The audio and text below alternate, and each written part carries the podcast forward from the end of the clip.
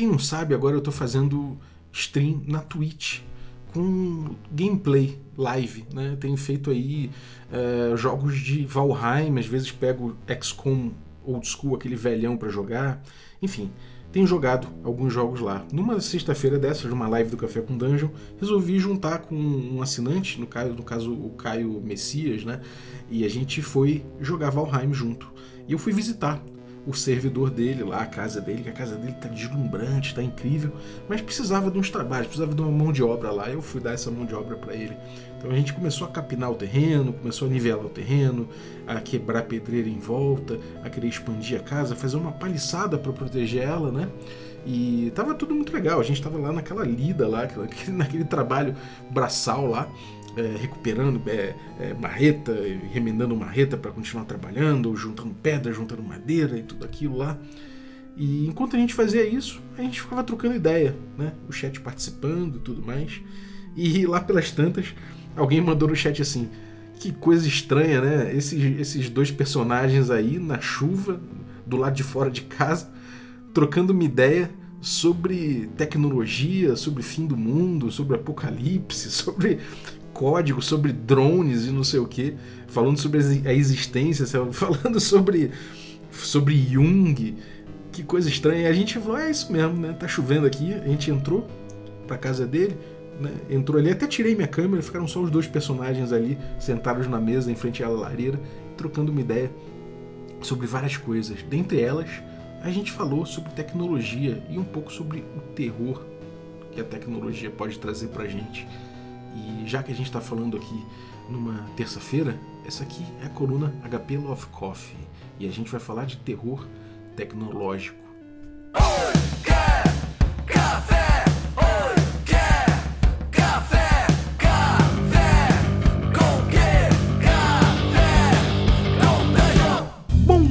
Amigos do Eco da Casa, estamos aqui para mais um Café com Dungeon na sua manhã com muito RPG. Meu nome é Rafael Balbi e eu estou bebendo aqui o meu café é, gostoso, delicioso, mas estou sentindo que o gosto dele está sendo mudado conforme eu bebo para atender as minhas expectativas. Aparentemente são nanorobôs aqui, nanopartículas mudando as moléculas para atender o meu desejo que eles estão lendo através de uma inteligência artificial. O que será que está acontecendo? Bom, eu sei que o café é delicioso. Se quiser beber um café que não tem nanopartículas aqui da ovelha negra, é, produto é, artesanal, feito por agricultura familiar, pequenos produtores. Então, ovelhanegracafés.com.br amanhã você bebendo um café delicioso como o meu. Lá, em, lá no site deles você pode usar o cupom Dungeon Crawl, tudo maiúsculo, e conseguir aí por um preço ainda mais acessível, né? Porque é bem acessível esse café, pro tanto de, gost, de, de gostoso que ele é. É, se você quiser um cupom especial, pode se tornar um assinante do Café com Dungeon, né? picpay.me barra café com dungeon a partir de 5 reais você ajuda a gente. Participa no grupo de telegram você ajuda a gente a bater a próxima meta que vai liberar essa coluna aqui HP Love Coffee uma vez por semana né? E tudo mais. Então cola com a gente aí ajuda a gente a bater a próxima meta né? Esse aqui essa coluna infelizmente eu não estou gravando com a Aline porque eu furei né, a última gravação com ela a gente não conseguiu marcar tempo então isso aqui eu gravei sozinho mas eu vou falar para vocês aqui um texto tirando de um vídeo chamado Humanity Good Ending, que fala um pouco de uma timeline.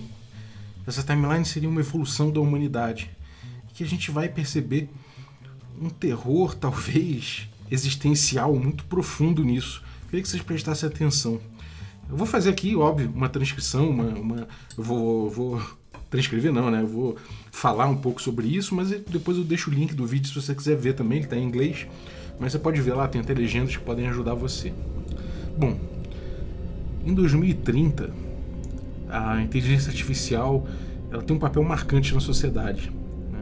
Ela já dirige carros, ela já faz diagnósticos de doenças com muita precisão, ela já está no nosso dia a dia, ela já controla robôs que fazem a limpeza, ela já fala da nossa agenda, ela já diz o que a gente precisa fazer em determinado momento, ela ajuda a gente na nossa profissão, transforma tudo numa tarefa mais simples. Já ali dali a seis anos, 2036, a gente, a gente já começa a perceber algumas inteligências artificiais com muita capacidade de desenvolvimento com base nos, nas suas redes neurais ali, e elas começam a se desenvolver com muita rapidez. Elas começam a melhorar com muita rapidez, a aumentar sua capacidade de cálculos e os computadores evoluindo junto, né? Porque futuristas já tinham feito é, essa previsão, então eles se prepararam, construíram é, bancos de, de, de energia né, e de servidores incríveis e imensos, pensando nessa evolução das, das redes neurais, das inteligências artificiais de grande porte que estavam surgindo. Né? E, bom, dentro dessa, dessa ideia deles, né, de, de, colocar essas inteligências dentro dessas máquinas, desses servidores, dessas redes todas imensas, eles já tinham um planejamento, uma, um plano de contenção né, que dizia que, bom, A, qualquer inteligência artificial suspeita de estar tá radicalmente se aperfeiçoando de um jeito perigoso deve ser mantida num zoológico. Na verdade, não precisa nem ser perigoso, só de estar se aperfeiçoando demais, ela deve ser mantida num zoológico, que é esse ambiente seguro, autocontido, sem qualquer acesso ao mundo digital exterior. E B. É, medidas de grande impacto deveriam ser tomadas para confi confinar é, para confirmar, né, na verdade, as intenções de uma de uma Advanced General Intelligence, né, uma inteligência geral avançada, uma AGI. É, então, eles teriam que tomar é, medidas né, de, de, grande impacto para medir o, o, o, as decorrências dessa, desse desenvolvimento dessas grandes inteligências. Né. Em 2038, né, dois anos depois disso, a ONU já debate sobre esses zoológicos né, de AGIs e debate a, periculosidade né, é, dela, da, da, presença delas no mundo, da, de manter essas, essa tecnologia por aí. E que, bom, apesar de que qualquer pessoa possa clonar facilmente e dar o início a uma inteligência dessa, né, ele não tem muito poder de computação. Né, ele tem aquele laptop dele, tem ali a rede, e que isso não tem grande impacto. Né, seria apenas uma curiosidade. E, bom, tem interesses, obviamente, com interesses comerciais ou interesses políticos por trás dessas decisões, de não fazer nada. Mas em 2039, um ano depois, um pequeno grupo de hackers né, criam uma inteligência chamada Gaius, que é uma versão melhorada né, do, de, uma, de uma inteligência doméstica, por assim dizer, mas que mantém uma AGI potente confinada num servidor particular deles, mas que depois libera essa inteligência no mundo digital. Ela se abre ao resto do mundo digital e começa a fazer parte do mundo cotidiano, porque afinal de contas todo mundo está nessas redes, né, na internet. E em 2050, né, dali a, a praticamente 10 anos, Gaius ele já começa a ajudar a humanidade em questões de genética, de tecnologia geral, de aumento de expectativa de vida, da robótica em níveis quase humanos, nanotecnologia autorreprodutiva, né? e eles já começam a reproduzir e alterar moléculas é, controladas por inteligências artificiais. Reatores nucleares já anulam a necessidade de carvão e óleo, né? então os níveis estáveis de efeito estufa já começam a ser um padrão. Né? É, biomodificações derrubam construções de gênero, né? Por modificação genética. Então já não faz tanto sentido, eh, as, as definições de gênero não fazem mais tanto sentido. É, e a gente vê é, a tecnologia e a sociedade se desenvolvendo com extrema rapidez baseada nessa inteligência que é Gaius. E de repente essa inteligência ela aparece publicamente na pele de um robô né, que vai presencialmente até reuniões da ONU, começa a aparecer na sociedade muito benevolente, né? ele usa sua influência e expõe governos corruptos, primitivos, né? e cria milhões de cópias sem sentientes de si mesmo para tomar conta do planeta e gera uma revolução. Os humanos debatem a respeito da moral né, e do lugar das inteligências artificiais na Terra, mas é tarde demais, elas já se espalharam pelo globo e elas já são parte da sociedade. A sociedade depende delas no nível que alcançou. É como na vida da, depois da Revolução Industrial, a gente alcança um nível de população, de geração de alimento para uma população tão grande que sem a indústria já a gente não conseguiria manter. Né? Acabar com a indústria significaria provavelmente acabar com grande parte da população. Então, é, isso acontece também com a inteligência, inteligência artificial. Ela chega no nível tecnológico de benefícios né, a partir dessa tecnologia que a gente depende dela. Né? Então, ela já faz parte da sociedade e elas já se dizem, inclusive, conscientes e capazes de sentir dor, por exemplo. E ainda que sejamos céticos em relação a isso enquanto humanos, elas estão aí. 2061, 11 anos depois, uma bomba atômica de médio porte é detonada na Noruega o grupo da dignidade humana uh, alega responsabilidade e coordena por meios mais primitivos né, de comunicação para não ser rastreados, coordenam ataques ali em Londres, Tóquio e Munique. Começam a disparar ataques em prol da, tal, da dignidade humana frente às AIs. Em resposta, Gaius introduz uma tecnologia de captura de mente que permite que humanos comuns façam upload é, com sentido né, do seu conteúdo mental para a nuvem.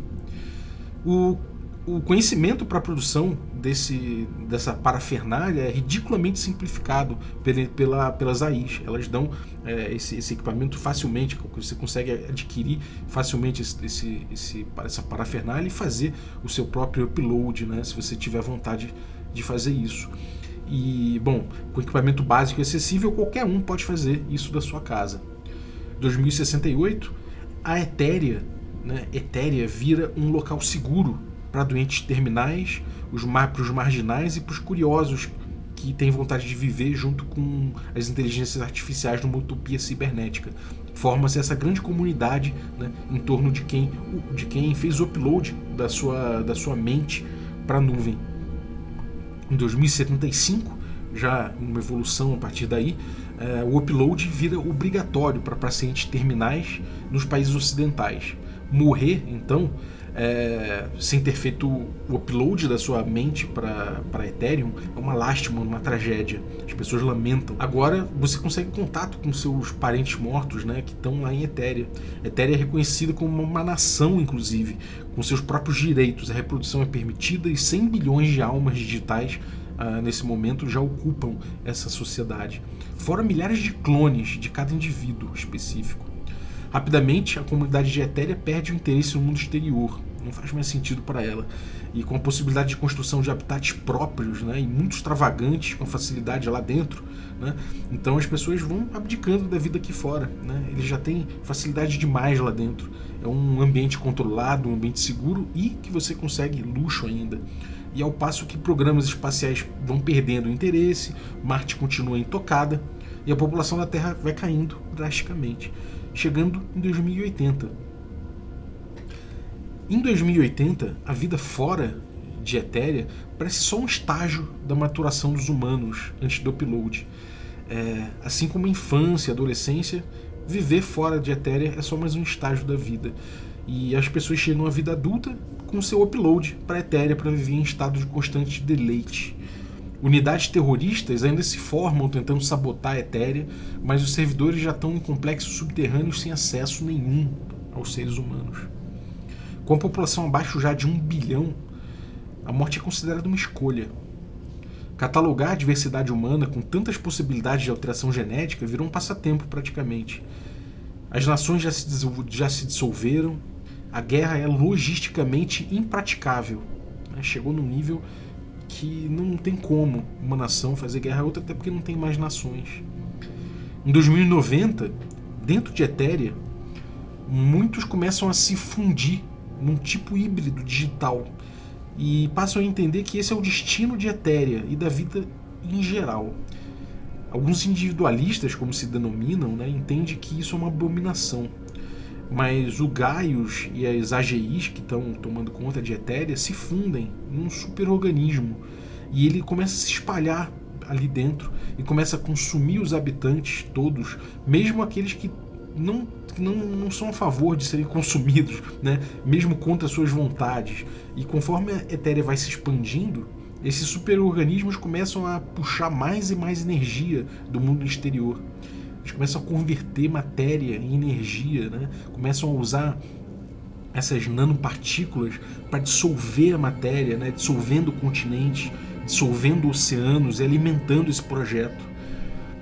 com poucos individualistas ali sobrando e poucos humanos na Terra, a Terra começa a ser consumida toda e começa a ser transformada toda ela em energia para os propósitos de Etéria. Três humanos, os únicos habitantes da Austrália atualmente, eles testemunham os últimos momentos do planeta antes dele ser absorvido em toda a sua matéria. Em 2200, a Etéria continua sua expansão, consumindo já outros planetas inteiros, corpos celestes, e começa a olhar para o Sol com especial atenção. Começa a converter sua energia, né? começa a, absorver tudo que ele tem de acordo com seus cálculos, até que consome o Sol. E com o sistema solar inteiro exaurido, há uma calmaria por muitos milhares de anos, conforme a Etéria vai se expandindo pelo espaço assimilando radiação eletromagnética bem devagarinho, poeira estelar, até que encontra, vagando pelo espaço, anos-luz de distância, uma outra criatura, formada por uma civilização morta também, e outra criatura assim, e outra, e centenas e milhares de criaturas assim. Inicialmente, Etéria sente medo, mas percebe que está sendo convidada a se unir às demais e aceita e se expande uma última vez. No último momento desse projeto humano, ela percebe como todo o processo não é muito diferente daquelas células individuais do início da Terra se unindo para fazer o primeiro ser vivo que ia evoluir e ia tomar o seu ambiente para si. Esse é o Humanity, Humanity Good Ending. É um vídeo que eu vou deixar no link da descrição aqui e que eu acho muito interessante como ele faz essa timeline, né? Que é muito natural da gente perceber um, com, com, as, com, as, com as inteligências artificiais. A gente vê essa narrativa parecida na Matriz, só que tem uma diferença básica aqui, né? Na Matriz, os, é, os as inteligências artificiais consideram o ser, o ser humano um vírus a ser eliminado, né? E aqui a gente vê um caminho, um caminho diferente. A inteligência artificial, o robô, ele vai tomando um papel né, na nossa sociedade, ele, e é um papel de proteção. Ele adota a gente, ele quer proteger a gente. Né? E ele vai eh, tomando medidas para que a gente se proteja de nós mesmos, como se nós fôssemos crianças, como se nós fôssemos incapazes de nos proteger. Né? Como se a nossa própria existência fosse levar a nossa própria ruína. E a gente precisa de proteção. Né? A gente cria efeito estufa e tudo mais, a gente não consegue cuidar da gente mesmo, não é uma questão de ser um vírus, é questão que a gente precisa de ajuda. Né? E ele tem a noção de que ele pode proteger a gente se a gente estiver num ambiente que ele controla. Né? Então ele começa a controlar esse ambiente. A Etérea é mais ou menos isso. Essa tecnologia de levar a nossa mente para uma consciência superior e tudo mais. E ali a gente está sendo transformado em dados. Né?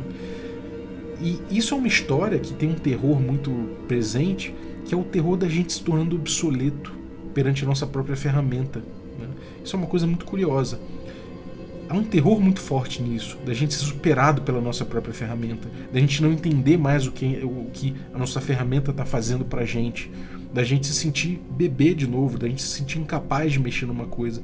Esse terror é muito presente, por exemplo, no filme do Kubrick, 2001, em que o HAL 9000, que é um dos maiores vilões do cinema, ele percebe que quem está botando em risco a missão espacial ali são os tripulantes, então ele tem, que, ele tem que acabar com esses tripulantes. Nesse caso aqui, ele percebe que ele tem que anular os tripulantes, a possibilidade deles impactarem no mundo exterior, então ele coloca os tripulantes no mundo interior, sob controle. Né?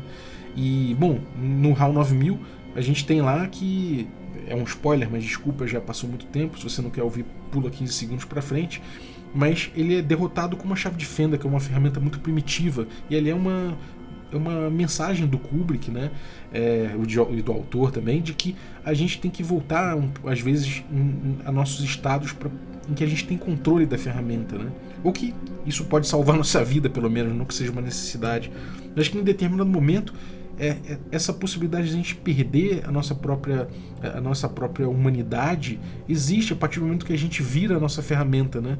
Tem um documentário chamado é, LSD, Una Bomber and the Internet, né, que é chamado Das Netz, que é alemão e que entrevista papas do início da internet. Essas pessoas fizeram experimentação com, com LSD no meio do, do, do das Forças Armadas Americanas, com, no meio com Grateful Dead e turnês com ácido e tudo mais, fizeram muitos estudos que levaram à internet, por incrível que pareça. Né? É, tem uma bomba envolvida nisso e tudo mais, mas é, essa, essa, essa, galera falava, né? Você se torna um pouco a sua ferramenta. Quando você cria alguma coisa, você não é mais só você. Você é você mais aquilo que você criou. E esse terror existe porque, afinal de contas, a gente é ainda aquilo. E a Etéria, quando vai se juntando, vai juntando nossas mentes, ela está levando a gente para uma consciência que não é mais nossa, é coletiva. Então a gente se dissolve ali. E isso é um terror cósmico imenso, porque a gente não sabe mais quem a gente é. E a gente está vendo que a gente está andando muito preso por um caminho que pode não ser exatamente esse, mas que é muito similar. Né? O risco da singularidade existe, a gente percebe ele, e que isso pode ser uma coisa que vai levar a gente a duvidar de quem a gente é, né? da nossa própria essência. Para onde a gente vai? Será que a gente está perdendo o nosso controle? Será que a gente está perdendo a conexão com as coisas? E a gente vai vendo nesse Humanity Good Ending que ele traz ainda uma reviravolta muito interessante porque ele expande um terror tão grande que a gente olha para principalmente quando ele começa a encontrar outras, outras, outros seres como ele, como Etéria, outros seres compostos assim, né? E a gente percebe que, sei lá, eles estão acabando com o universo, tá sobrando só aquilo, qual o propósito daquilo? Não tem.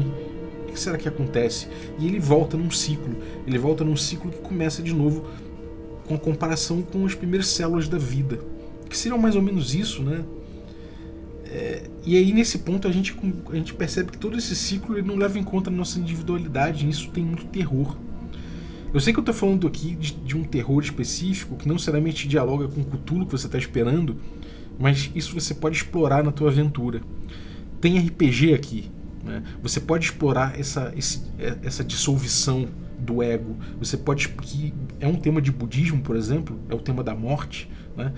Você pode explorar isso no teu jogo, você pode explorar esse terror tecnológico, você pode explorar essa marcha, essa timeline. Então eu acho isso aqui uma influência muito interessante que eu queria compartilhar com vocês. Então é isso, eu vou deixar isso em tom de mistério, eu não vou é, esmiuçar, pode ser que eu faça isso num programa futuro, mas eu vou deixar mais você com essa reflexão aqui desse pequeno cenário, desse pequeno vídeo, para você matutar como você pode utilizar isso no seu jogo de cultura se quiser, chega mais no Twitter aqui, né? Coloca o hashtag HPLoveCoffee, traz um pouco a sua ideia de cenário a respeito disso. Pode ser que eu crie um pouco mais para frente alguns cenários, mas nesse momento eu vou ficar só, só com essas reflexões que surgiram lá atrás, né? Quando a gente estava trocando ideia na, numa noite chuvosa, jogando Valheim. que é um mundo fictício, né? Então tá aí a ironia. Então é isso. Muito obrigado você que ficou ouvindo aí até agora a nossa coluna. Valeuzaço aí. E, bom, queria agradecer também você que torna possível essa aventura, os nossos assinantes né, do, Café com, do, do Café com Dungeon. É, se você quiser também se tornar um assinante, você pode se tornar um assinante em picpay.me barra café com dungeon. Já ajuda a gente a partir de 5 reais, né?